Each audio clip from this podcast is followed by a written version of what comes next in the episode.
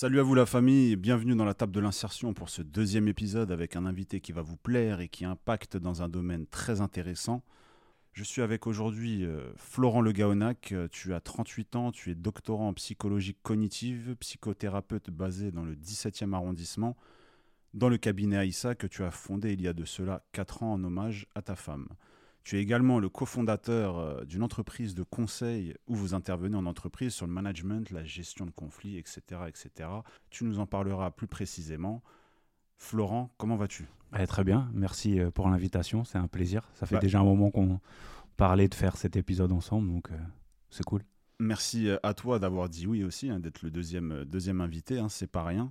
Moi déjà, ce qui m'intéresse, Florent, c'est où est-ce que tu as grandi, comment tu as fait pour en arriver là sachant que euh, bah, ça intéresse, je pense, pas mal de monde de savoir un peu comment on en arrive à, travailler dans la psychologie cognitive. Tu nous expliqueras aussi en quoi ça consiste, parce que beaucoup de gens voilà, consultent peut-être, mais euh, n'ont pas forcément euh, de psychologue ou psychothérapeute dans leur entourage. Donc, si je devais te poser cette première question, qui est Florent Le Gaonac? qui je suis, je sais pas, franchement, je me pose tous les jours la question et j'essaie de, répondre. J'essaie d'y répondre. Pour l'instant, j'ai pas trop la réponse de qui est Florent. Euh, en tout cas, rien ne prédestiné à faire de la psychologie. Moi, j'ai grandi dans le 13e arrondissement. Euh, euh, et, très honnêtement, j'ai eu une scolarité assez aléatoire, dirons-nous. J'étais plutôt élève moyen, mais j'avais, on va dire, quelques difficulté à, respecter le cadre scolaire. Et entre la sixième et la terminale, j'ai fait sept établissements.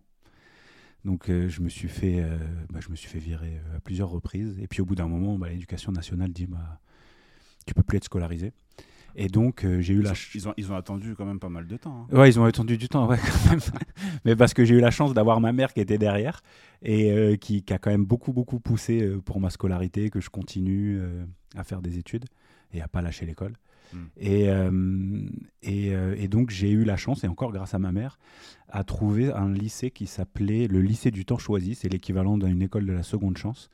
Et à l'époque, on rentrait sur, euh, sur dossier, puisqu'en fait, moi j'étais quand même très très jeune, j'avais 17 ans, j'avais jamais redoublé, j'avais pas vraiment ma place dans ce type d'établissement, c'était plutôt pour, pour ceux qui, bah, qui ont donné une deuxième chance. Moi j'avais besoin d'une deuxième chance, mais d'une autre forme de deuxième chance de ce qu'ils pouvaient observer de manière à peu mm. près classique. Et euh, j'ai eu la chance euh, d'y rentrer et de rencontrer, euh, bah, on va dire, un corps enseignant qui avait vraiment une pédagogie et une manière d'appréhender le rapport à l'autre complètement différemment. je me souviens que le prof de philo écrivait des bouquins, que moi j'avais fait un bac STT à l'époque, sciences technologiques tertiaires en commerce. le prof de commerce avait une petite société à côté voilà, le prof d'histoire, pareil, il faisait de la recherche en parallèle. Enfin, chacun vraiment avait une vision, euh, déjà avait une vie en dehors de l'école, avait vraiment d'autres passions et ils avaient un tout autre rapport euh, aux élèves. ça m'a vraiment permis de retrouver de l'estime de moi-même. Hmm. Et pour preuve, j'ai eu mon bac euh, directement. Voilà, donc on va dire que ces premières années ont été relativement agitées en tout point, et surtout au niveau scolaire. Ah oui, parce qu'en plus, euh, comme tu l'as dit, sept fois, euh, sept fois viré d'établissement. Ouais, trois fois exactement, mais sur d'autres moments, on m'a pas viré parce que, mais on m'a gentiment demandé de partir. Ouais, ouais, bah, c'est la meilleure chose à faire euh, en général. Hein. Qu'est-ce qui s'est passé du coup une fois que tu as eu le bac? Comment t'as, enfin, quelles questions tu t'es posé une fois le bac en poche, hein, parce que c'est là aussi où on a un peu à la croisée des chemins, on sait, ne sait pas forcément ce qu'on a envie de faire. Euh. Mais je savais toujours pas ce que je voulais faire après le bac. Euh, j'ai fait, fait AES pendant euh, six mois, donc c'est de, l'économie et de la gestion. j'ai lâché l'affaire. Ensuite, j'ai fait un BTS en management. Et pendant ces deux années de BTS, assez rapidement, j'ai compris que je voulais pas faire ça. Mais bon, je suis quand même allé au bout de ce BTS que j'ai obtenu. Et, euh, et, puis assez rapidement, j'ai commencé à me poser des questions sur la question de la transmission, de l'enseignement. Euh, j'avais été animateur pendant longtemps, je, donnais, je faisais les aides aux devoirs. Euh, bah, je, combattais déjà à l'époque et je donnais des cours de boxe aux enfants en parallèle pour gagner un peu d'argent. Oui, parce que c'est vrai qu'il y a aussi, il y a aussi cette carrière que tu as eue en boxe et tu nous en parleras mm. aussi avec grand plaisir. Au moment du BTS, tu as, quel âge? Je sais pas, je dois avoir. ouais, je dois avoir. j'ai obtenu mon BTS, je devais avoir 22 ans, 23 ans, un truc comme ça. Ok. Et, et j'ai entendu dire qu'il y avait des, des, passerelles pour passer à l'université. Euh, et donc, c'est ce que j'ai fait. Donc, j'ai obtenu mon BTS, j'ai fait un dossier, je suis rentré en licence en sciences de l'éducation à l'époque. Et, euh, et, donc, c'était en fait, on va dire, beaucoup de psychologie euh, autour de, de, la transmission. Voilà, comment, comment optimiser les transferts d'apprentissage. Donc, j'ai fait ça, j'ai fait, une, fait une licence, et puis après, j'ai fait un master aussi en sciences de l'éducation. C'est vraiment, c'était hyper intéressant. Et, euh, et, puis par la suite, après, j'ai fait un autre master en psychologie cognitive et neurosciences. Ok, donc euh, deux masters en poche. C'est ça. Euh, pendant cette période, tu as parlé de, de la boxe. tu pratiquais déjà collège, lycée, après le bac? Moi, j'ai commencé la boxe mais comme beaucoup de, beaucoup de gamins. Tu vois, j'ai grandi avec les films de Jean-Claude Van Damme, etc. Les films d'action, de combat. Je pense que j'étais intéressé. Je, je, me revois encore avec mon frère Pierre-Loup, euh, on s'entraînait à faire le grand écart entre deux chaises, euh, comme, euh, comme JCVD dans Bloodsports. ou dans la pub pour les plus jeunes, la pub Volvo. Voilà, c'est ça, exactement. c'est ça. Mais nous, nous c'était dans Tous les coups sont permis, quoi. le film. et, et donc, j'ai commencé la boxe. les, ouais, j'ai commencé la boxe vers 14-15 ans. Hmm. de manière, voilà, vraiment en loisir. J'avais juste pour j'avais juste envie de m'amuser, de prendre du plaisir. Et c'est à partir de 17-18 ans que j'ai commencé un peu plus à vouloir euh, faire mes premiers combats. Euh, je ne vais pas parler de carrière parce que euh, je trouve que le mot il est un peu pédant. Et puis bon, carrière, je sais pas si. Mais je vais plutôt parler de parcours sportif. Hmm. Je vais plus parler d'un parcours en toute humilité. déjà, carrière, je n'ai pas gagné beaucoup d'argent. Euh, et, euh, je pense que le mot parcours, ça correspond peut-être un peu plus, euh, mon parcours sportif, plus qu'une carrière. pour moi, une carrière, c'est quand tu gagnes de l'oseille et que derrière, tu vis pleinement en France. Et moi, avec mon, parcours, voilà, je, pense que c'est un terme qui est plus adapté. Et, à ce moment-là, du coup, toi, quand tu combats, au moment d'arriver sur la licence et le master, tu es encore combattant finalement Ouais, ouais, moi j'ai combattu jusqu'à 30 ans. Euh, j'ai combattu jusqu'à 30 piges. Il y a eu quelques années où des fois je boxais pas, je faisais pas de combat parce que j'avais des échéances euh, plus importantes au niveau de l'université. Donc euh, la plupart du temps j'essayais de favoriser. quand je sentais que j'arrivais pas à gérer les deux, je faisais une petite coupure sur les combats hmm. pour pouvoir justement passer mes diplômes de manière la, plus, la plus sereine possible. Quoi. Ouais, parce qu'à un moment, tu es obligé de faire quand même un choix entre euh, privilégier du coup euh, le sport que tu aimes, euh, sachant qu'il y a un investissement derrière, parce que tu combattais, hein, si, mmh. c'est ça, pas. tu combattais souvent, donc forcément il y a une préparation, il y a aussi un régime à mettre en place ouais, ouais, non, pour la fameuse pesée. C'est ça, ouais, exactement. Et la fameuse pesée, c'est un job à part entière, hein, donc exactement. On pense pas trop à la partie un peu scolaire, études, etc en tout cas, pour, pour ma part, je ne sais pas pour les autres, mais en tout cas, moi, en tant que combattant, euh, moi, j'étais assujetti au stress, quoi. Hmm. Donc, euh, et à l'anxiété. Donc, euh, en gros, je flippais. et, et, donc, les semaines avant un combat, ben, si tu étais à table avec moi, quelques jours avant un combat, fallait pas me demander de te passer le sel, quoi, parce que je prenais ça comme une agression. donc, ouais, ouais, le, on va dire que le, le combat la préparation physique, euh, la dimension émotionnelle, psychologique, puis la partie aussi régime hein, qui, qui, qui, stresse aussi à tous les niveaux. Donc, euh, ouais, c'était quand même pas mal d'investissement. Et donc, il y avait des moments où il fallait, que, en tout cas, je préférais couper pour pouvoir bah, passer mes partiels de manière la plus sereine possible. Et à quel moment, sachant qu'attends, on n'a pas précisé, quand je dis boxe, tu étais sur la boxe anglaise, française euh, Moi, j'ai combattu en savate boxe française, en kickboxing, en full contact et en karaté contact. Et euh, j'ai fait j'ai 47 combats, euh, j'ai eu 36 victoires. Et euh, j'ai eu quelques titres nationaux. voilà, j'étais champion de France et j'ai gagné des, des, Coupes de France ou des tournois de France de ci, de là, dans ces différentes disciplines. Tu as parlé un peu de psychologie, l'approche des combats et tout ce qui va avec. à quel moment ça te trotte dans la tête justement ce, ce côté, tiens, j'aimerais en apprendre un peu plus sur comment mieux appréhender mes combats, comment peut-être baisser mon stress, mon anxiété. C'est peut-être à ce moment-là que Ouais, tu à as, commencé à construire cette carrière. En, en, tout cas, effectivement, quand, quand, je, quand, je, combattais et que je faisais mes études en sciences de l'éducation ou en psychologie cognitive, euh, je, me, je, me, suis toujours questionné sur euh, l'alliance des deux. En fait, c'est. Mm je me suis toujours dit, attends, il faut, faut, remonter en arrière. Hein. Moi, j'ai 38 ans aujourd'hui, donc on parle de là, il y a, y a, y a plus, y a plus de 10-12 ans. Quoi. Mm. La psychologie, la préparation mentale, euh, c'était pas autant à la mode qu'aujourd'hui. C'est ça. C'est pour ça que je, quand, quand je t'ai présenté, j'évoquais euh, voilà, le, le, fait que tu vas être un invité qui va plaire parce que euh, on est sur, enfin, on va évoquer un domaine bah, qui, qui, a le vent en poupe depuis quoi euh, peut-être un peu avant le Covid, et depuis le Covid, euh, c'est l'explosion. Ça explose bien, et tant mieux, c'est une bonne chose. Hein. Moi, je pense que la démocratisation des connaissances euh, scientifiques sur tout ce qui est en lien avec la psychologie, les sciences cognitives, je pense que c'est une très bonne chose. Mm. Euh, en tout cas, il y, a quelques années, euh, c'était pas vraiment à la mode. Moi, je me souviens que dans les vestiaires, mes partenaires d'entraînement, ils se reconnaîtront. Des fois, ça, ça vannait un peu sur mes études de psycho, etc.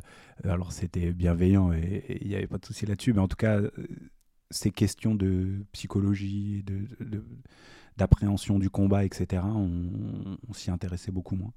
En tout cas, en ce qui me concerne, euh, Déjà, j'avais ma propre histoire. J'ai pu être amené à évoluer dans un environnement familial un peu dysfonctionnel. C'est un euphémisme un peu. Et, et puis, plus la boxe. Donc, voilà, j'avais des questions au regard de mon histoire et, et puis aussi des questionnements au regard de ce que je vivais dans la préparation et au moment du combat. Et je me suis toujours dit, mais en fait, comment je peux essayer d'apaiser ça Et donc, assez rapidement, j'ai pu faire un lien entre mes études et à la fois mon histoire de vie et, et, euh, euh, et, ce que je vivais sur le ring, et puis aussi en me faisant accompagner euh, par des professionnels en ce sens.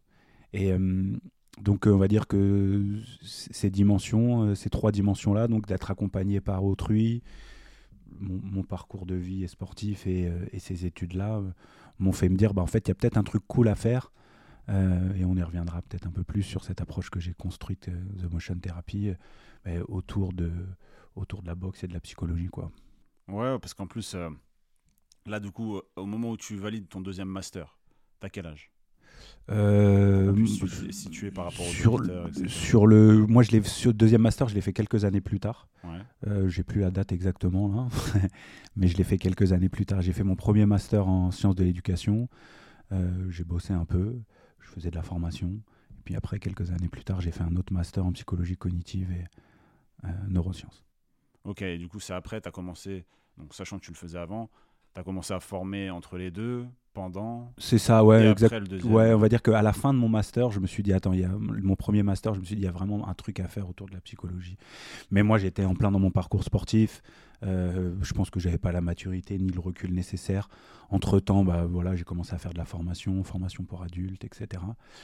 Et, euh, et puis, euh, bah, j'ai fait d'autres formations. Je me suis formé à la sophrologie, à l'hypnose, à la programmation neurolinguistique. Et puis, en même temps de tout ça, à un moment donné, je me suis dit, bah, c'est vrai que j'ai eu l'opportunité de faire ce master en psychologie cognitive, cette deuxième master. Et donc, j'ai saisi l'opportunité en me disant que ça pouvait m'apporter des connaissances euh, vraiment complémentaires. Et cette construction, en tout cas, elle s'est faite au fur et à mesure. Il n'y a, pas, y a pas pour moi de déclic ou autre. Ça s'est fait vraiment progressivement. Et puis, un jour, j'ai décidé de me lancer. Euh, et, voilà.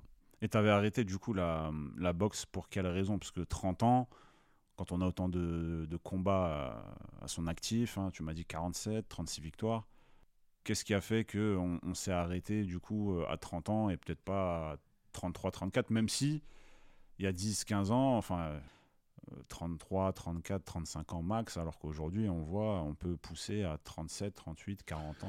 non, moi, j'aurais, moi j'ai des potes euh, qui ont, en encore 3 ans, ont pris des titres mondiaux euh, à 37, 38 ans, hmm. Euh, en savate, boxe française ou en kickboxing. non, moi, j'ai, moi, malheureusement, j'ai eu une maladie orpheline aux yeux. Euh, qu'on appelle un kératocone. Et, euh, et, donc, en fait, depuis déjà quelques années, je commençais à avoir la vue qui baissait.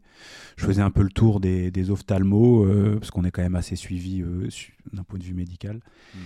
Personne ne trouvait vraiment mon problème. Et un jour, je suis tombé sur un ophtalmo qui m'a dit d'aller faire des examens plus poussés parce qu'il suspectait cette maladie. Et quand elle a été confirmée, on m'a vivement recommandé d'arrêter. Donc j'ai fait mon dernier combat et puis ensuite j'ai arrêté puisqu'en fait la, ma cornée de, de, s'affiner trop et, et j'avais un risque de, de, devenir définitivement aveugle quoi, si je prenais trop de coups. Ok, c'est ça, parce que du coup, chaque coup accentuait un peu plus. En tout cas, il y avait des risques, ouais. Il y avait des risques d'aggraver la maladie. et, et, donc, donc, effectivement, en plus, j'ai eu une poussée de la maladie à un moment de ma vie à un moment de ma vie. Et, donc, ce qui fait que j'ai partiellement perdu la vue euh, de l'œil gauche, où je vois moins d'un dixième, et puis l'œil droit, je dois avoir 4 dixièmes. Donc, euh, c'est.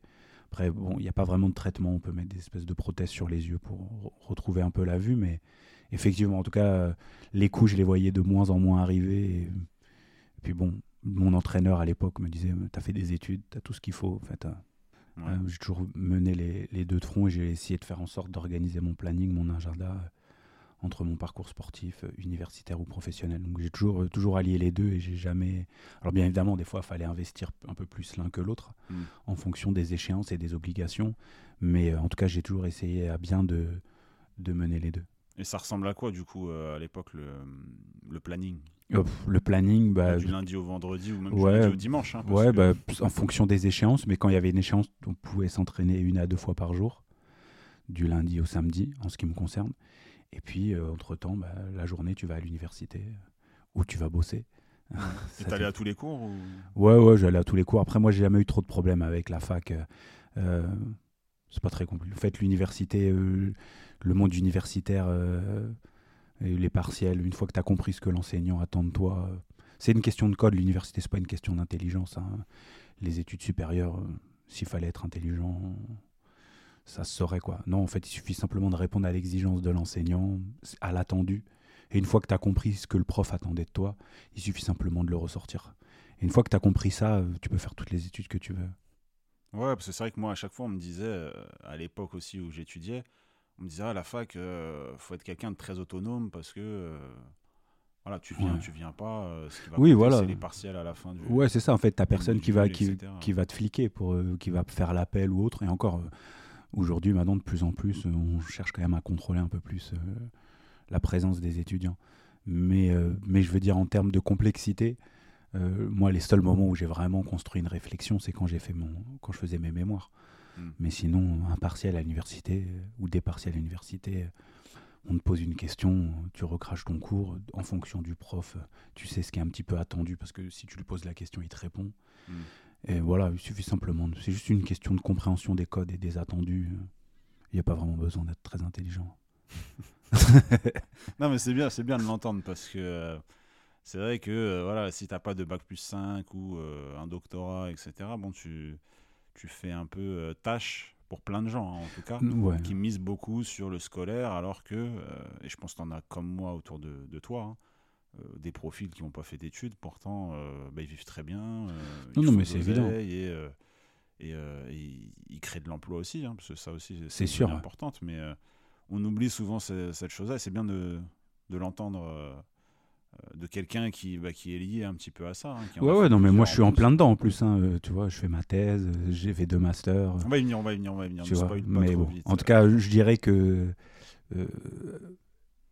lier intelligence et études supérieures, euh, c'est à mon avis. Euh, euh, déjà, sûr, pour moi, il n'y a aucune causalité. Hmm.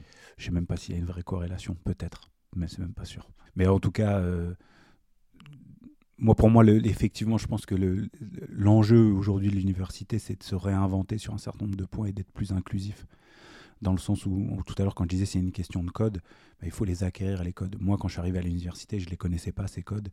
Et euh, bah, je suis allé les chercher, j'ai essayé de comprendre un peu mieux comment ça fonctionnait. Parce qu'en fonction de l'environnement dans lequel on est, mm. pour pouvoir euh, s'y adapter et s'y conformer en quelque sorte, il faut euh, pouvoir comprendre les codes et les attendus. Et l'université, c'est avant tout une histoire de code. Et une fois qu'on les a. Et je, et je pense qu'en fait, c'est ça qui fait que euh, certains décrochent un peu à l'université parce qu'ils ne comprennent pas totalement les, totalement les attendus et les codes de ce milieu. Mais une fois qu'on les a compris euh, et qu'on sait ce qu'on vient y chercher, c'est cool. Oui, parce qu'en plus, tu as la pression euh, des fois des parents. Oui, tu dois faire telles études, etc. Donc on y va, mais parce qu'on doit suivre les traces de quelqu'un qui a réussi dans la famille sans grande conviction finalement. Et on arrive là, on se dit, qu'est-ce que je fais là? J'ai 4, 5 ans à, c'est ça. Il y en a qui, le, qui, qui font les 5 ans et d'autres qui, qui tiennent qu'un an et qui partent, et d'autres qui, au bout de deux semaines, disent euh, c'est pas ma vie et, je vais voir ailleurs. Donc, euh, c'est sûr que là, il y, a plein de profils différents. Euh, et toi, tu l'as vécu, bah, je trouve plutôt, plutôt très bien. Parce que à côté de ça, tu avais, quand même, avais quand même le sport qui, prenait une, grande partie aussi de, ta vie. Donc, tu as su.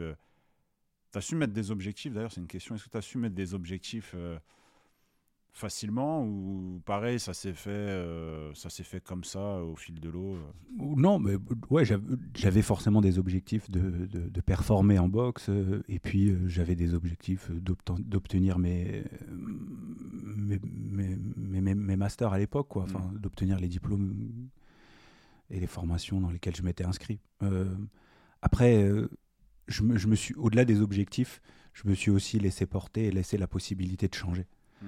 Euh, c'est-à-dire que bah, j'ai fait de la formation après mon premier master. Et puis après, je me suis dit, bah ouais, mais la psychologie, j'ai envie de me former un peu plus, d'approfondir ce sujet-là. Et, euh, et, je, trouvais ça, je trouvais ça cool de pouvoir justement me laisser la possibilité d'approfondir ça. Donc me fixer des objectifs, oui, euh, mais m'autoriser à pouvoir en changer, et avoir cette flexibilité-là, je pense que c'est aussi important parce que moi, ce qui me nourrit, c'est de prendre du plaisir. J'ai besoin d'être stimulé, de prendre du plaisir. Et, euh, donc d'avoir des objectifs, mais qui ne sont, pas, euh, sont pas gravés dans la roche. Quoi. Si j'ai si envie de changer, je change. Surtout que bah, on parlait d'objectifs. Moi, j'avais des aspirations européennes et mondiales. Et, et donc, c'était aussi te dire bah, jamais tu tendras vers ça. Hmm. Et puis, quand je dis ça, j'ai toujours la phrase de mon entraîneur qui me disait, qui me répétait tout le temps Flo, de toute manière, toi, tu fais de la boxe, mais c'est pas pour les titres. Et je comprenais pas pourquoi il me disait ça. Et puis le jour où je suis devenu champion de France, euh, quelques jours après, je me suis rendu compte que c'était passé et que je lui envoie un message. Je lui dis en fait, tu avais raison. Moi, ce qui m'apporte, c'est plus le parcours, le cheminement, les entraînements, ce que ça m'apporte. Et effectivement, l'obtention des titres, c'est bien, mais en tout cas, c'était au final pas ma motivation première. Et c'est ça aussi qui peut être aussi intéressant, c'est-à-dire que si on en revient sur cette question d'objectif, hmm. moi j'avais la chance d'avoir euh, mon entraîneur euh, Bob Innocent Zankifo, qui a été euh, un grand combattant de pied-point. Et, et, qui me disait mais en fait t'es pas là pour toi tu combats pas pour les titres et, sauf que quand tu es plus jeune toi tu veux des titres tu veux être comme les autres en fait tout simplement hmm. et puis après avec le recul tu te dis mais en fait il avait raison j'avais vraiment d'autres d'autres leviers motivationnels et en fait je poursuivais même sans forcément m'en rendre compte d'autres objectifs qui étaient un objectif d'introspection, de cheminement.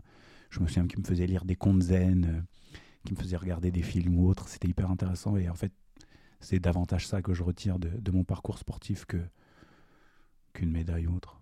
Et qu'est-ce qui diffère euh, selon toi euh, de tes levées motivationnelles finalement totalement différent des sportifs qui sont eux à 100% dans leur carrière? Je sais pas, moi je, moi je suis pas trop un spécialiste de la psychologie du sport. Euh, euh, je pense qu'en fait il y a autant de motivation, il y a autant de leviers motivationnels et d'objectifs qu'il n'y a de qu'il y a d'athlètes. Hmm. Alors euh, souvent on se dit bah je veux telle médaille ou je veux tel titre. Ok, ça c'est l'objectif, c'est la partie émergée de l'iceberg, c'est ce qu'on voit maintenant une fois que tu as obtenu ce titre-là, qu'est-ce qui te reste? Bon, c'est ça qu'il faut voir et surtout qu'est-ce que tu en retires de toutes ces années d'abnégation, euh, de privation, de travail. Euh, si si tu en, retires juste euh, des bénéfices purement narcissiques, c'est compliqué. Hmm. Je pense que derrière les bénéfices que tu en tires, ils sont humains, les rencontres que tu as été amené à faire.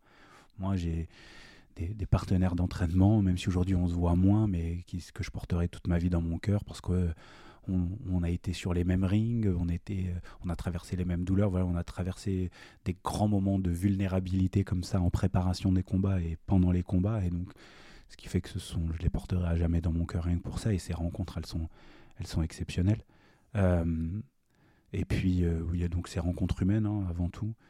et puis les connaissances qu'on acquiert, les questionnements dont je parlais tout à l'heure sur soi, sur ce qu'on ressent, sur ce qu'on vit.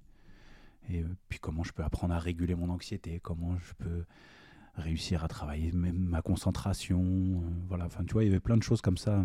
Mais c'est ça, on y vient, parce que tu vois, il y a un mot qui est à la mode euh, depuis déjà pas mal d'années, c'est le mot mindset, tu mhm. vois. qu'on utilise. C'est moi, je parle pas très bien anglais, donc. Ouais, ouais, mais qu'on utilise des fois un peu trop à mon goût.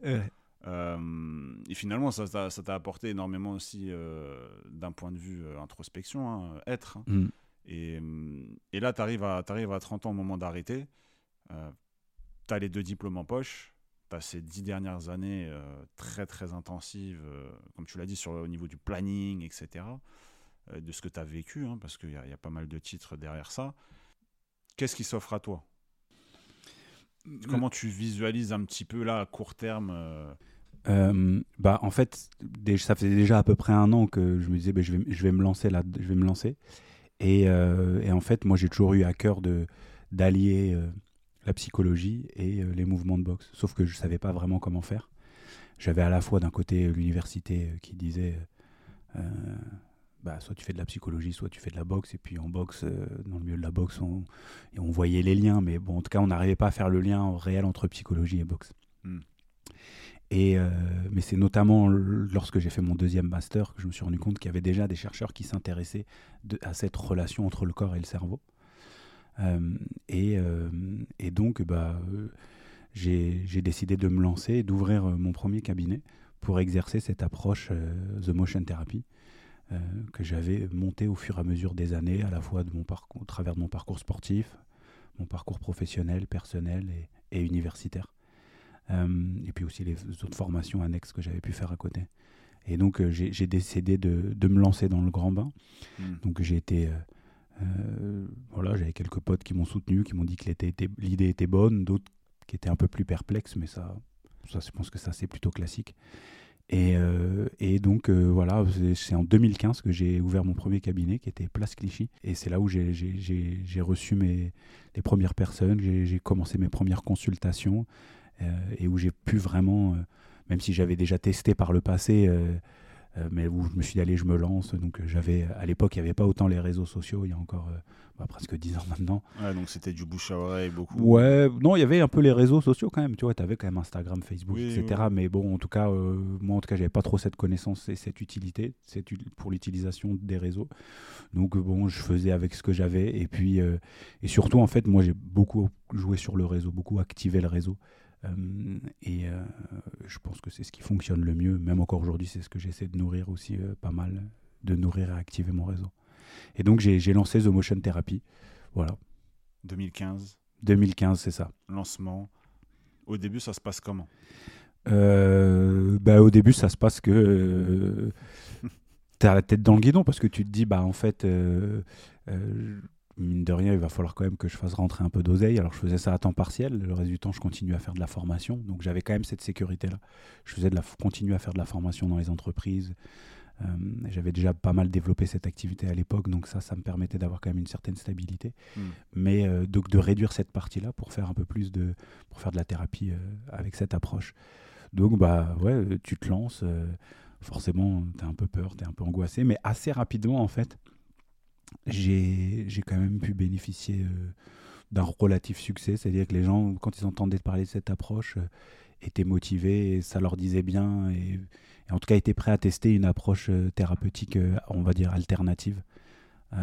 Et donc ça s'est plutôt bien passé. Il y avait des moments un peu de doute, mais, mais globalement, ça s'est fait de manière assez fluide. La création du site, les premiers posts, les premiers rendez-vous. Voilà, tu as fait ça un peu au fil de l'eau. C'est ça, ouais. Encore une fois, et tu pas fait ce qu'on retrouve souvent euh, chez l'entrepreneur où tu as envie de monter le site, le Google My Business, tu as envie de monter tout ce qu'il y a autour non, du moi, projet et c'est tu ça. te ouais. lances après avoir tout monté. Et au final, euh, ça prend pas parce que bah, tu es peut-être focalisé sur euh, les petits détails et pas, et pas le principal, à savoir ramener la clientèle. C'est ça. Toi, tu as fait euh, vraiment, tu t'es lancé, donc tu as récupéré le cabinet, tu t'es lancé et petit à petit, tu as commencé à créer en fonction de la clientèle, du chiffre d'affaires généré, Ouais, et pas euh, l'inverse. C'est ça, ouais. Et puis même les objectifs au début, ils étaient simples. C'était juste de payer le loyer. Ouais. Tu vois? Voyez de combien à l'époque? Oh, Je sais plus. euh, combien de mètres carrés là qu'on qu'on situe un petit il y peu a pour ceux qui 10 nous écoutent? ans, euh, je sais pas, c'était 450 euros. Hmm, Euh, 450 euros pour un temps partiel. Trois jours par semaine à peu près. Donc aujourd'hui, euh, ouais, aujourd'hui avec l'inflation, c'est, euh, on c'est un peu plus au-dessus. Quoi. Mais, Ouais. euh, puis bon, j'étais dans le 9e, j'étais dans un quartier qui était bien, mais c'était pas les meilleurs quartiers du monde non plus. Quoi. Euh, et donc voilà, bah, peut-être peut-être que je peux présenter un peu ce que c'est The Motion Therapy Bah plus oui. en détail. Ouais. Euh, Si tu nous as parlé d'une nouvelle approche, Ouais, etc., c'est ça, ouais. venir, mais c'est euh, en fait c'est ce qu'on on- j'ai envie de dire que ça s'inscrit dans ce qu'on appelle les thérapies cognitives et comportementales Hmm. incarnées. C'est-à-dire qui inclut vraiment la dimension euh, sensorimotrice, la dimension corporelle. Euh, L'idée, en fait, ça s'inscrit bah, en- dans mon travail de recherche hein, actuel euh, en psychologie. Euh, c'est qu'il y a des interactions entre le fonctionnement cognitif, donc le cerveau et le corps. Donc c'est pas que le cerveau qui agit sur le corps, ça peut être aussi le corps qui peut agir sur le cerveau. Mm. Et donc en partant de, de- de ce postulat-là, eh bien j'ai construit euh, cette, cette approche, The Motion Therapy, où en fait c'est assez simple. hein. Sur la première séance, on fait ce qu'on appelle l'anamnèse, on va demander, on va clarifier la demande de, de- de la personne qui vient consulter. Mm. Euh, on va essayer de fixer un objectif, hein, pour parler simplement.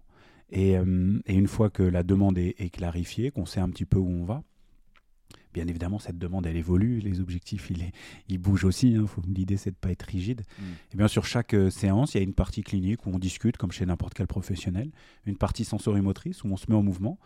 C'est là où chaque exercice de boxe a une intentionnalité euh, particulière, a un objectif et permet d'avoir comme clé d'entrée le corps, tout simplement. Mm.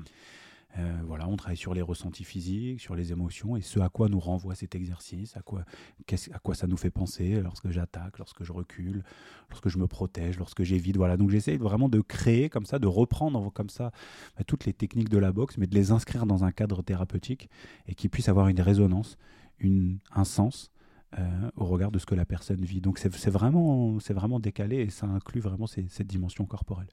Et sur le troisième tiers, j'utilise bah, l'imagerie mentale quand ça s'y prête, euh, et puis d'autres techniques de, euh, de TCC en fonction, là encore, des besoins.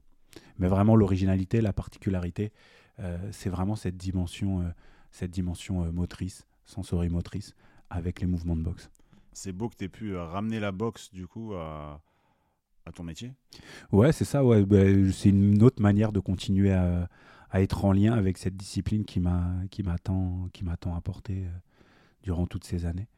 Euh, et, puis, je suis d'autant plus fier qu'aujourd'hui, bah, comme on le dit, c'est des sujets qui sont vraiment porteurs. On le voit sur les réseaux sociaux, YouTube. On parle de plus en plus de ces relations corps-esprit. Et, euh, et puis alors ça, c'est peut-être mon côté un peu euh, mec qui aime bien se lancer des challenges, des défis. euh, bah, j'aurais, je pourrais continuer à pratiquer, mais j'ai eu l'opportunité de faire une thèse sur ce sujet. Euh, parce que dire qu'il y a une relation entre le corps et le cerveau, philosophiquement, on enfonce des portes ouvertes. Mm. Maintenant, scientifiquement, pour essayer de le démontrer, euh, c'est encore autre chose. Et, euh, et donc, euh, bah, je me suis, euh, j'ai eu l'opportunité de faire une thèse en psychologie cognitive et d'orientation sociale aussi. Mm. Il y a une dimension psychologie sociale aussi dans ma thèse sur justement les comportements d'approche et d'évitement. Qu'est-ce qui fait que j'approche quelque chose? Qu'est-ce qui fait que je l'évite? Dans un contexte de boxe, tout Mm. simplement. Donc en utilisant tout simplement les, les mouvements de boxe. Et, euh, et donc voilà, donc c'est là aussi, euh, c'est assez proche. Faire une thèse, c'est un peu comme, un, comme préparer un com- enfin, préparer plein de combats, quoi. Tu vois. Mm. voilà, c'est aussi exigeant. C'est du haut niveau. Très honnêtement, c'est du haut niveau. Donc il y a. bah, il y a des moments où tu doutes, il y a des moments où tu en as marre, il y a des moments où tu es fatigué, il y a des moments où tu as envie de tout lâcher. Puis tu as des grands moments de, d'exaltation, de plaisir. Et pour moi, c'est un peu la même chose. Mais globalement, c'est quand même plus dur la boxe que, que de faire une thèse. Oui, parce que là, tu puises énormément euh, dans ce que tu as dans la tête. C'est ça, ouais. Euh, Ouais, il y a une dimension que physique quand même, parce qu'il y a pas mal de stress, mais je, je veux dire que Dans là, la boxe, tu, tu prends cher aussi physiquement. Physiquement, c'est ça, ouais, voilà, c'est ça. On va dire qu'il y a cet aspect-là. Et puis aujourd'hui, euh, cette thèse, pour moi, c'est un peu la cerise sur le gâteau. Euh, J'ai une vie professionnelle épanouissante. Je suis inséré, globalement. Enfin, j'ai pas besoin de cette thèse pour vivre. Donc, euh, par rapport à d'autres doctorants, euh, j'aborde quand même euh, cela avec un peu plus de recul. Donc, ça, c'est quand même assez confortable. Mais, mais bon, c'est quand, même un- quand même un challenge de, de faire une thèse. Surtout sur un sujet qui n'est pas encore énormément exploré, où il n'y a pas beaucoup de littérature. Et pour ceux qui comprendraient pas forcément ce que tu fais, est-ce que tu peux expliquer simplement en quoi consiste bah, une thèse pour un professionnel, un, Ouais, bah, en, en, fait, faire. Euh, ce qu'il faut savoir, c'est que quand tu fais de la, quand on aborde des concepts de psychologie dans les, sur les réseaux, dans les vidéos ou autres, hmm. on, présente les choses de manière assez générale. Quoi. Euh, c'est très très large. Euh, et j'aime bien prendre cet exemple-là, mais voilà, là on est confortablement assis sur une table.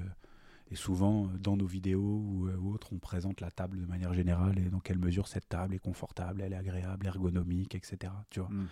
Et ben, quand tu fais de la recherche, tu vas pas t'intéresser à la table, mais tu vas t'intéresser au coin de la table. Mm.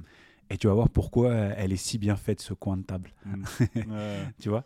Et donc, en fait, c'est ça la recherche, qu'on s'intéresse vraiment à des, euh, à des fonctionnements euh, assez réduits, tout simplement, parce qu'aujourd'hui, les, les outils en psychologie ne nous permettent pas de tout étudier en même temps. C'est vraiment, on étudie de manière très rigoureuse quelque chose d'assez réduit.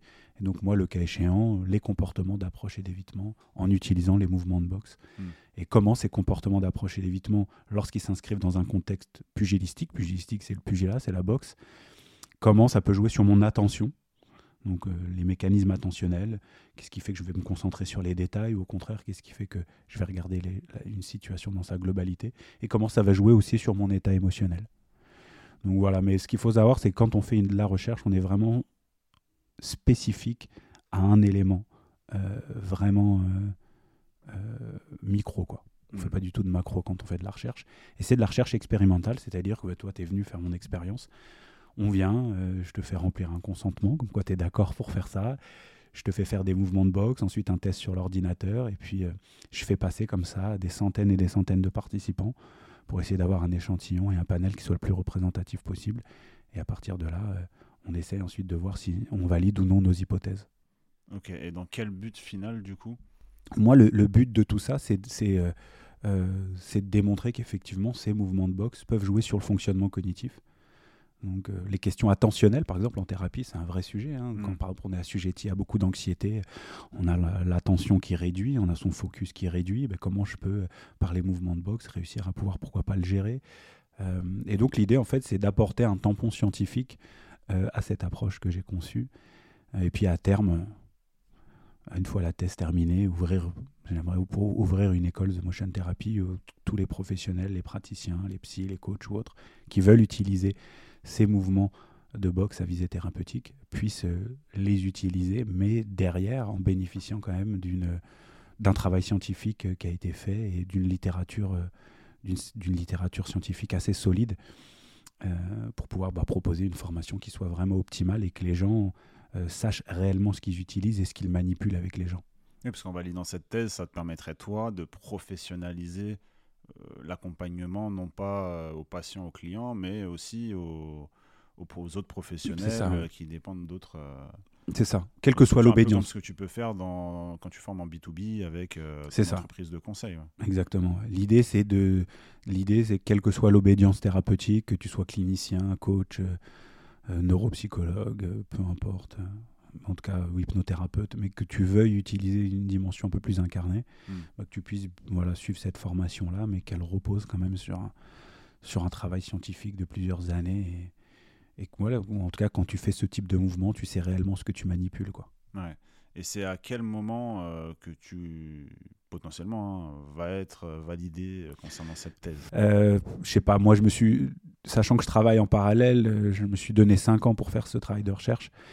Et euh, j'ai eu une année de Covid, euh, j'ai eu deux ans pleines, deux, années pleines. Euh, donc, allez, j'espère que dans deux ans, ce sera, je pourrai soutenir cette thèse tranquillement et vraiment avec des travaux et des résultats solides.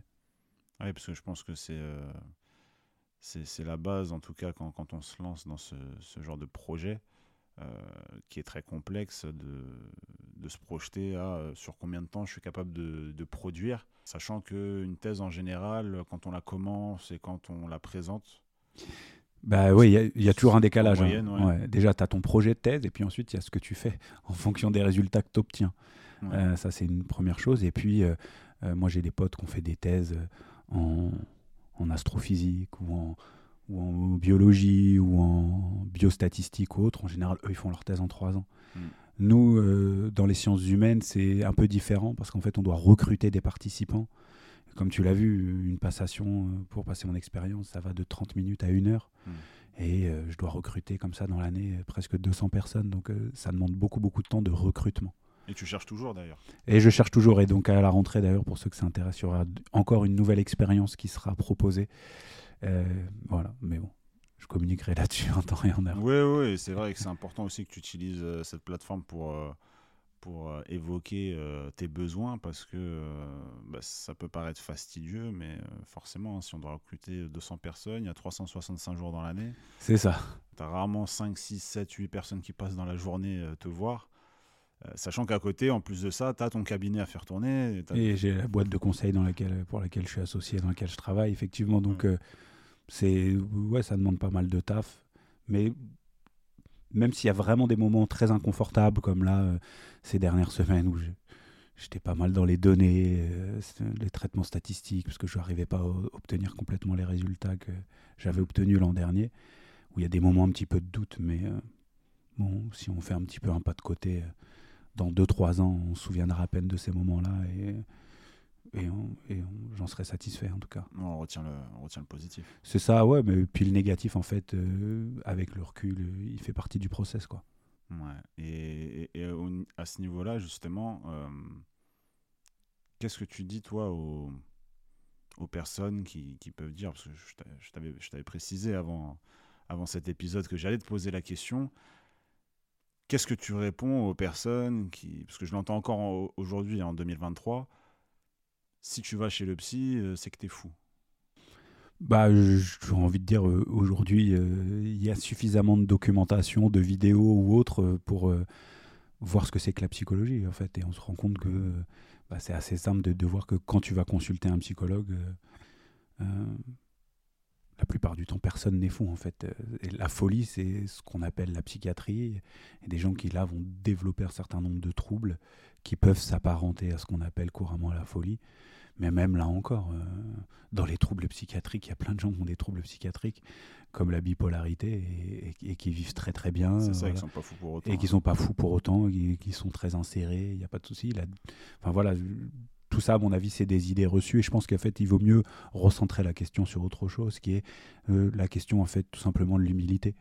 De se dire, je n'ai pas forcément les clés au problème euh, que je rencontre. Hmm. Et en fait, aller voir un professionnel euh, soit un psychologue ou, ou d'autres approches qui peuvent aussi être hyper intéressantes, eh ben, c'est de me dire à un moment donné, bah, je fais preuve d'humilité et peut-être qu'à un moment donné, quelqu'un d'extérieur à moi va pouvoir m'apporter des réponses. Moi, je pense qu'en fait, il vaut mieux orienter la question et j'aime à dire que ceux qui disent que j'ai pas besoin de. C'est qu'en fait, là, je pense que la question est mal posée. Mieux poser la question autrement, c'est plutôt de se dire qu'est-ce qui fait que tu n'y vas pas?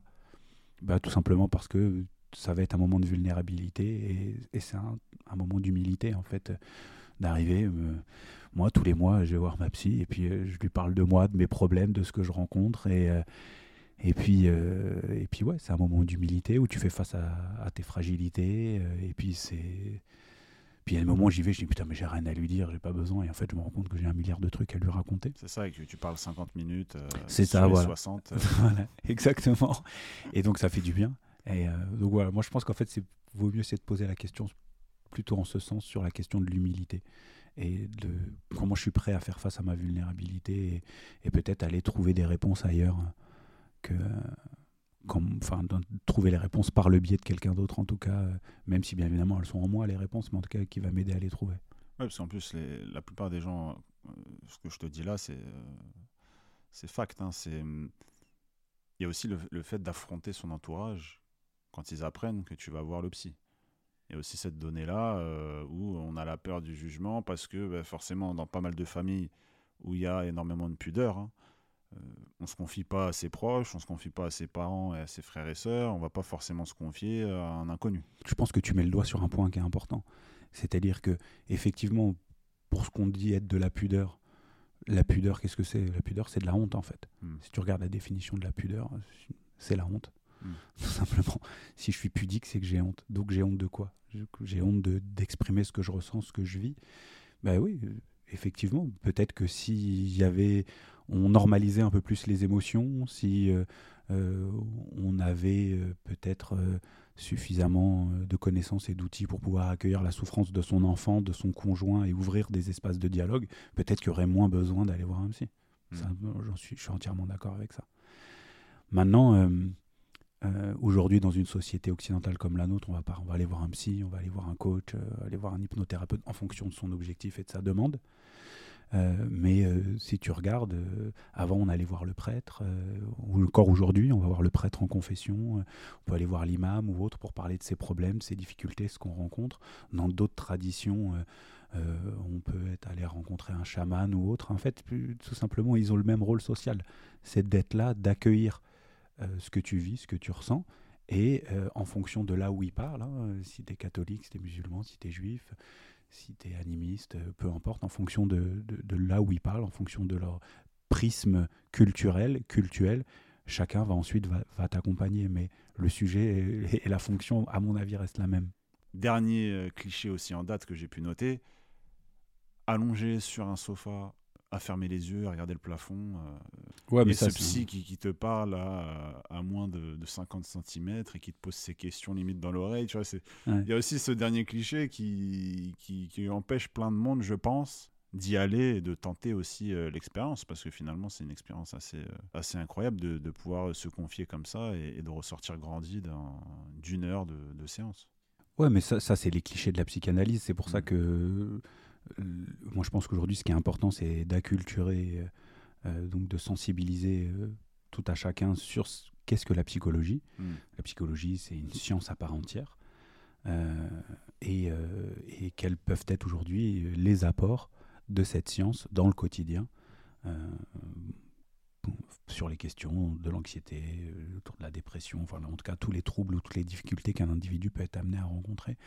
Aujourd'hui, euh, voilà, il y a des recherches qui vont euh, avec des chercheurs qui, bossent sur ces sujets-là, et ensuite euh, des praticiens qui s'en saisissent et qui, essaient de les transmettre aux personnes qui viennent les consulter. Mais ouais, je pense que ça, c'est effectivement, il y a encore cette vision un peu, un peu à l'ancienne et très réductrice aussi. Ouais, assez réductrice. Et puis parce qu'on est encore un peu, des, un peu trop, à mon avis, des héritiers de la psychanalyse. Mais aujourd'hui, je connais plus grand monde qui pratique euh, purement la psychanalyse comme on pouvait la pratiquer à l'époque. Hmm. Sachant qu'en plus, euh, ce qui paraît fou, c'est qu'aujourd'hui, avec les réseaux sociaux, euh, je sais pas, moi, je croise rarement des posts, des vidéos qui expliquent concrètement la psychologie et l'apport de la psychologie en séance avec un. Ouais, il y, y, en a qui le font de plus en plus. Il y, y, a des sites. sur la santé mentale, etc., qui expliquent ce que c'est qu'une séance avec un psychologue ou avec un hmm. professionnel, etc. Euh, de plus en plus, mais effectivement, euh, peut-être pas suffisamment. en plus, vous pouvez euh, travailler avec le, patient, vous pouvez travailler énormément de sujets. Parce que toi, typiquement, en séance, quel type de profil tu as? J'ai un peu tous les profils. Hmm. C'est-à-dire que le chercheur en psychologie euh, qui, qui, fait de la recherche euh, sur la boxe et le cerveau, euh, spontanément, c'est pas moi qu'on va voir en premier en fait. Hmm. On va plutôt voir des, des praticiens ou des psychologues entre guillemets classiques. et donc, moi j'ai pas mal de psy qui, qui m'envoient des patients parce qu'ils pensent que l'approche pourrait correspondre aux besoins de la personne. Hmm. donc, moi c'est assez large. J'ai un peu, j'ai des hommes pas mal d'hommes qui viennent quand même. C'est vrai qu'il y a quand même une majorité de femmes, mais j'ai quand même pas mal d'hommes qui viennent. Et euh, j'ai un peu toutes les catégories sociales et professionnelles, et j'ai en traumatisme plus plus euh, jusqu'à, on va dire, euh, quelque chose d'un peu plus classique autour de l'estime, de la confiance ou autre. Donc vraiment, je reprends l'analogie de tout à l'heure avec Jean-Claude Van Damme qui fait le grand écart entre deux chaises. Ben, moi, c'est un peu les deux extrêmes. J'ai vraiment un petit peu tous les profils. Tu peux avoir du problème de de couple, de euh, tiens, monsieur euh, arrive plus à, je sais pas moi, avoir du désir pour sa femme. Voilà, par exemple, c'est ça. À quelqu'un qui a été violé dans son enfance et qui aujourd'hui a envie de travailler là-dessus parce que c'est quelque chose qui, qui l'empêche de vivre pleinement. Moi, je fais pas de thérapie systémique, mais effectivement, je peux recevoir des gens qui ont des problèmes de communication dans leur couple ou autre, et donc je vais les recevoir individuellement. Euh, voilà, d'assertivité, de positionnement avec autrui. Effectivement, sur des traumatismes majeurs comme ça aussi, euh, j'ai pu accompagner certaines personnes. Donc, euh, on va dire que c'est assez large. et j'ai la chance d'avoir aussi des catégories sociales et professionnelles aussi assez larges. J'essaye de, de, Pour moi, c'est important de démocratiser le plus possible l'accès aux séances thérapeutiques. et puis pareil, dans les podcasts que j'ai pu faire ou dans les vidéos que je peux faire, ou en tout cas par le biais des réseaux sociaux, j'essaie aussi de démocratiser le plus possible l'accès au savoir scientifique. Pour moi, c'est quelque chose d'essentiel. Et, euh, je pense que on devrait tous avoir des cours de cerveau à l'école, c'est-à-dire comment marche notre cerveau, de quoi on aurait besoin pour euh, mieux réussir à le gérer et appréhender notre environnement. Et donc, c'est un petit peu ce que, en tout cas, c'est ce à quoi j'ai à cœur de démocratiser vraiment le plus possible cette science. C'est top, top, top. En plus, euh, là, je voulais, je voulais venir sur un, revenir sur un sujet, à savoir euh, le cabinet. Tu as changé récemment. C'est ça, ouais. Y a... C'était quoi? Avant Covid, juste avant C'était pendant le Covid, ouais, en 2020. Ouais, pendant en 2020. Tu euh, décides du coup de quitter le 9e arrondissement de Paris pour ça. ne pas quitter Paris mais rester et arriver. C'est ça. Dans le 17e arrondissement. Dans le 17e, donc pas très très loin, quelques stations de métro. Hmm. Euh, donc, euh, ce qu'il faut savoir, c'est que donc moi, je travaillais à temps partiel et je partageais mon cabinet avec, euh, avec un masseur qui fait, fait, du massage bien-être, qui s'appelle Fabrice Delmotte, pour ne pas le citer. Si vous cherchez un masseur de grande qualité, je ne peux que vous le recommander. Et, et donc, je lui ai parlé du projet que j'avais, qui était de monter donc un cabinet pluridisciplinaire avec une vision sociétale, c'est-à-dire que toutes les personnes en ALD, en affection longue durée, puissent bénéficier de tarifs préférentiels. Et donc euh, j'ai monté comme ça ce projet. À l'époque, euh, on avait pour projet d'acheter. Et puis ensuite, le Covid est arrivé. Et euh, finalement, c'est finalement, on a loué donc un, grand bureau dans le 17e, rue de Chazelle. Et, et donc, c'est là où, on, avec Fabrice, on a monté donc le cabinet Aïssa, qui est un espace pluridisciplinaire. Euh, on va avoir de l'ostéopathie, euh, de la neuropsychologie, euh, de la psychologie, de la médecine traditionnelle chinoise, du massage bien-être, de l'hypnose, de la médiation, des soins esthétiques. et donc vraiment d'avoir un, apport assez large, vraiment là encore toujours dans cette dynamique qui accompagne physiquement et psychologiquement les individus et avec cette dimension un peu sociétale, c'est-à-dire que bah, comme tout à chacun, on peut être amené à avoir des épreuves de vie euh, et avoir une infection qui s'inscrit dans la durée, donc une maladie qui s'inscrit dans la durée. Mm. Et on sait tous que c'est un peu le parcours du combattant pour pouvoir euh, avoir accès à des soins euh, en dehors de l'hôpital qui ne soient pas trop onéreux. Et donc, moi, pour moi, l'enjeu, c'était que pour ces personnes, proposer vraiment un espace de douceur, de bien-être et que ce soit financièrement accessible. Et donc, euh, chaque professionnel qui est venu euh, euh, au sein du cabinet ISA bah, s'est engagé à, prendre à hauteur de ce qu'il pouvait, hein, parce que bien évidemment, eux aussi, ils ont leurs obligations financières, mm. leurs propres enjeux, mais en tout cas, à prendre dans la mesure du possible des, des, patients à, à, tarif préférentiel. voilà. Et vous êtes situé où On est situé, ouais, on est situé 7 rue de Chazelle, dans le 17e. Euh, et, donc, on a monté ce cabinet en 2020 avec Fabrice et euh, on a traversé la crise Covid. Qui n'était pas simple. Qui n'était hein. pas simple. Euh, on a traversé, là, pour l'instant, cette première année, la crise de l'énergie. On va voir si on, la retraverse encore cette année. Ouais, 2024, sûrement quelque chose. ouais, si on va voir. elle n'est pas complètement finie, la crise de l'énergie et l'inflation n'est pas complètement finie. Donc, bon, en tout cas, il n'y a pas de raison. Mais voilà, en tout cas, c'est vrai que ça a été aussi une de monter un projet comme ça, ça a été une. Là encore, je reviens un peu sur ce que je disais sur la boxe ou, ou sur la thèse. C'est aussi euh, bah, une rencontre humaine déjà avec Fabrice, même si on se connaissait déjà très bien. Hmm. On travaillait régulièrement ensemble, mais là, monter un projet comme celui-ci, euh, bah, c'est pas mal d'embûches, de difficultés, de doutes ou autres. Et donc, euh, on a appris vraiment à faire plus en connaissance. Ça nous a, je pense, beaucoup rapprochés. on a pu explorer nos complémentarités. Ça, c'était vraiment cool. Et, euh, et voilà, j'ai à cœur que ce cabinet continue à exister et à vivre, euh, qui plus est en plus avec une équipe euh, qui est vraiment, vraiment top, avec qui on rigole, ça se passe bien. Et, et quand il y a des conflits ou quand il y a des désaccords, ça, ça se gère en bonne intelligence. Donc, ça peut avoir des visions différentes, mais en tout cas, tout ça coexiste en bonne intelligence et c'est vraiment cool. et c'est franchement top parce que j'y ai mis les pieds une fois. Mm. Et chaque pièce, en fait, est dédiée à, un professionnel. Et ça permet de, pouvoir consulter euh, deux, trois professionnels euh, c'est ça, qui à la même adresse. Ouais, exactement, c'est ça. Et d'ailleurs, c'est assez courant que, dans la mesure du possible, euh, on, chacun s'envoie, puisse s'envoyer des patients ou autres en fonction des, en fonction des besoins. Mm. Donc, ouais, ouais, non, c'est, c'est, c'est vraiment agréable de pouvoir évoluer avec une équipe comme celle-là et qui plus est dans un projet qu'on a monté euh, avec Fabrice, avec notre cœur. Et aujourd'hui, quels sont les objectifs du, du cabinet là, sur les 2-3 euh, ans à venir? Moi, moi, quand j'ai monté ce cabinet-là, euh, j'avais le seul objectif que j'avais, c'était d'essayer de construire un espace dans lequel chacun, chacun des professionnels qui, qui louent son bureau se sentent bien et mmh.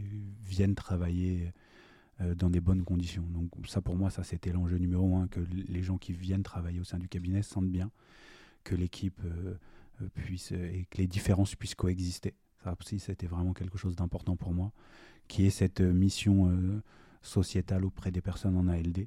Et puis, puis globalement, c'est aussi un projet qui est en lien avec mon expérience de vie, c'est-à-dire que le cabinet Aïssa donc, porte le diminutif du nom de, mon épouse, qui est décédée maintenant il y a quelques années, hmm. en 2017.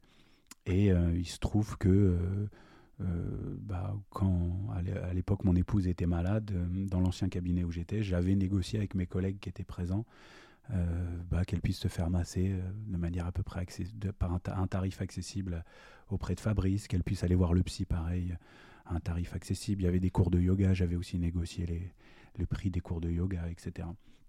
Et donc après son décès, le temps un petit peu de me reconstruire. Et quand j'ai commencé à sortir un peu la tête de l'eau, je me suis dit, tiens, ça pourrait avoir du sens. Pourquoi pas d'essayer de faire un truc comme ça D'essayer de proposer justement un espace, euh, comme je te le disais, sur ces personnes en ALD, euh, qui puissent avoir un petit espace de douceur. Parce que moi, j'avais souvenir que quand elle venait au cabinet dans le 9e, elle s'y sentait bien, elle était contente de venir. Elle se sentait vraiment accompagnée.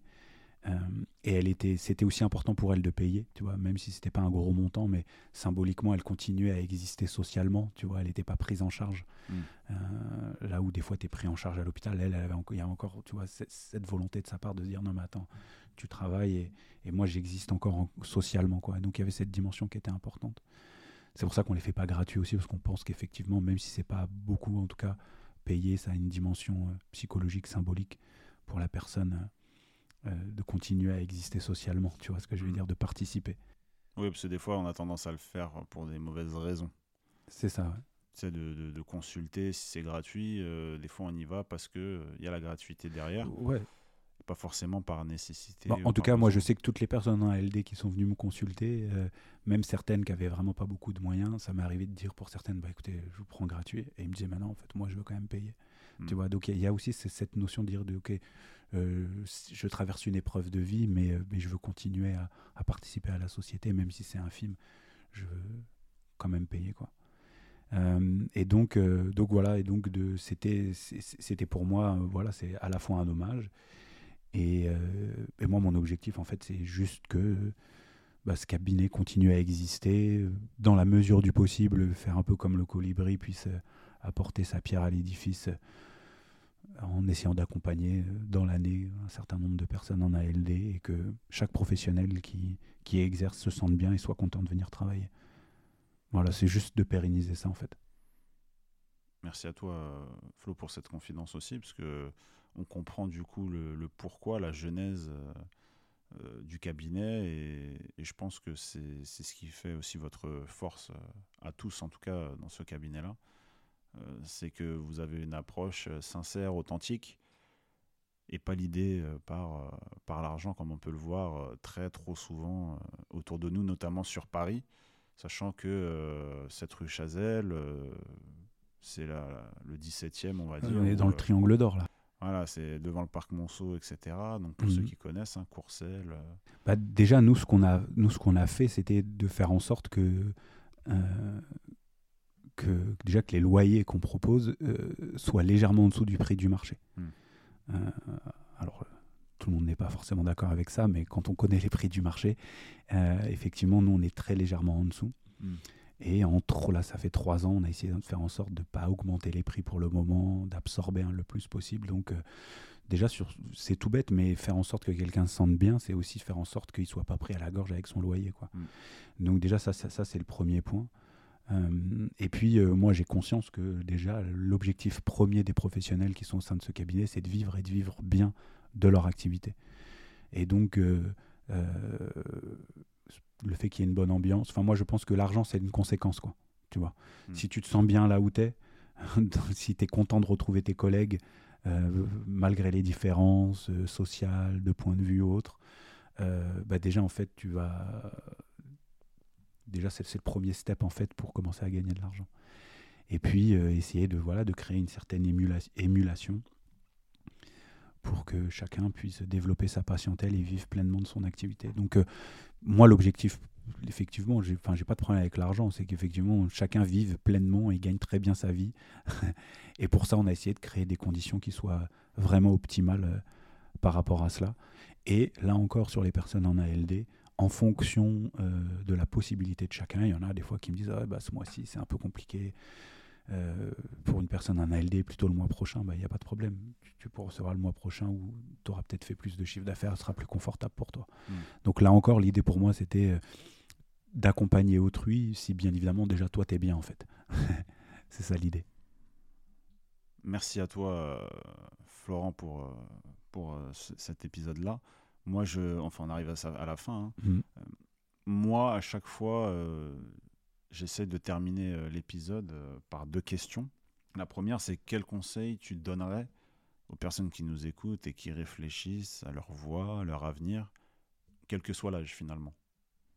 Je pense que c'est d'essayer de d'avoir du plaisir dans ce que tu fais, tu vois. Hmm. Ça peut paraître un peu bateau comme ça, mais en tout cas euh, d'avoir euh, un pourcentage de plaisir quand même qui soit super qui soit au moins de 50% quoi dans tout ce que tu entreprends tu vois ça c'est quand même même voir si tu peux même plus ça serait top. Parce qu'on est censé travailler euh, un bon moment. Voilà tu vois donc si tu peux quand même avoir un peu de plaisir et puis le plaisir tu peux le trouver de plein de manières différentes hein. tu peux le trouver dans ce que tu fais. Mais des fois le boulot qu'on fait pour plein de raisons il n'a pas forcément de sens hmm. Et je suis pas sûr qu'il faille chercher du sens partout. Hmm. Euh, et pas toujours dans son boulot d'ailleurs. On peut avoir un boulot juste alimentaire, mais on peut avoir du plaisir euh, dans ce boulot-là parce que voilà, les interactions avec les collègues sont cool. Mais pas forcément parce que la mission qu'on fait dans le quotidien a du sens. Ou en tout cas d'essayer d'avoir vraiment d'avoir le plus possible dans ce que tu peux entreprendre, dans ta vie personnelle ou professionnelle, hmm. d'avoir du plaisir. D'être attentif aussi et, de ne pas confondre euh, l'atteinte des objectifs et enfin de, bien distinguer ce qu'on se disait tout à l'heure, il y a l'atteinte de l'objectif. Et puis une fois qu'on l'a atteint, on regarde derrière soi et on se dit, ben, ce qui était intéressant au final, c'était presque le chemin que j'ai parcouru, les rencontres que j'ai faites. Et ça aussi, une fois qu'on a atteint un objectif, de regarder un peu dans le rétro et de se dire, c'est cool, j'ai fait telle rencontre, j'ai partagé, j'ai partagé ça, j'ai vécu ça, j'ai appris ça. Donc d'être aussi en capacité de regarder un peu derrière soi, ce qu'on fait à mon avis pas suffisamment. Ça arrive, tu sais, moi j'appelle ça le syndrome du sportif de haut niveau. Hmm. J'ai atteint un objectif et puis euh, tout de suite après j'en veux un autre. Non, en fait, euh, viens, t'as atteint un objectif, déjà kiffe, savoure, prends du plaisir, euh, fête ta victoire ou autre, tu vois. Et puis regarde derrière, vois ce que tu as acquis, vois ce que tu as appris, vois les rencontres que tu as faites. parce que le but, c'est aussi de créer du souvenir. Bah ouais, c'est ça, en fait. De toute manière, c'est la seule chose qui va te rester à la fin. Hein. Et pour un sportif, on crée le souvenir beaucoup bah, dans ce que tu citais. Hein, euh, les, euh, dire les diplômes, euh, les victoires, les titres, les trophées, etc et peut-être pas assez sur l'humain. C'est ça, alors qu'en fait, c'est énorme, quoi. C'est-à-dire les rencontres que tu as faites. parce qu'en fait, dans 10 piges, personne ne se souviendra de, de ce que tu as fait ou de ce que tu as gagné, sauf si tu as été champion du monde de foot ou autre. Mais mm. je veux dire, 10 dans 10 ans, 10 ou 15 ans, on t'aura oublié. Par contre, toi, qu'est-ce que tu gardes de ça, de, de ces souvenirs, de, de ces rencontres? Et donc, moi, je pense qu'il faut allier les deux, tu vois. Mm. La poursuite d'objectifs dans lesquels tu as du plaisir, et c'est ce plaisir-là qui va te permettre de supporter la contrainte et la difficulté. Mm. Le no pain, no game, c'est une connerie sans nom. Hein. No pain, happiness, hein. c'est la chose que j'ai envie de dire. Mais tu es obligé d'avoir justement tu vois, cette pondération, cet équilibre entre le plaisir que j'ai dans l'activité que je fais et dans l'objectif que je me suis fixé. Merci Flo pour cette question. Euh, la dernière, et non des moindres, où est-ce que tu te vois dans 10 ans? Déjà, je me vois après la thèse, euh, on verra ce que ça donne. Euh, Si toutes les planètes s'alignent. je pourrais pas te dire parce que c'est parce que dans 10 ans en fait euh, je serai pas le même que je suis aujourd'hui et c'est probable que j'ai- Et puis les mêmes projets.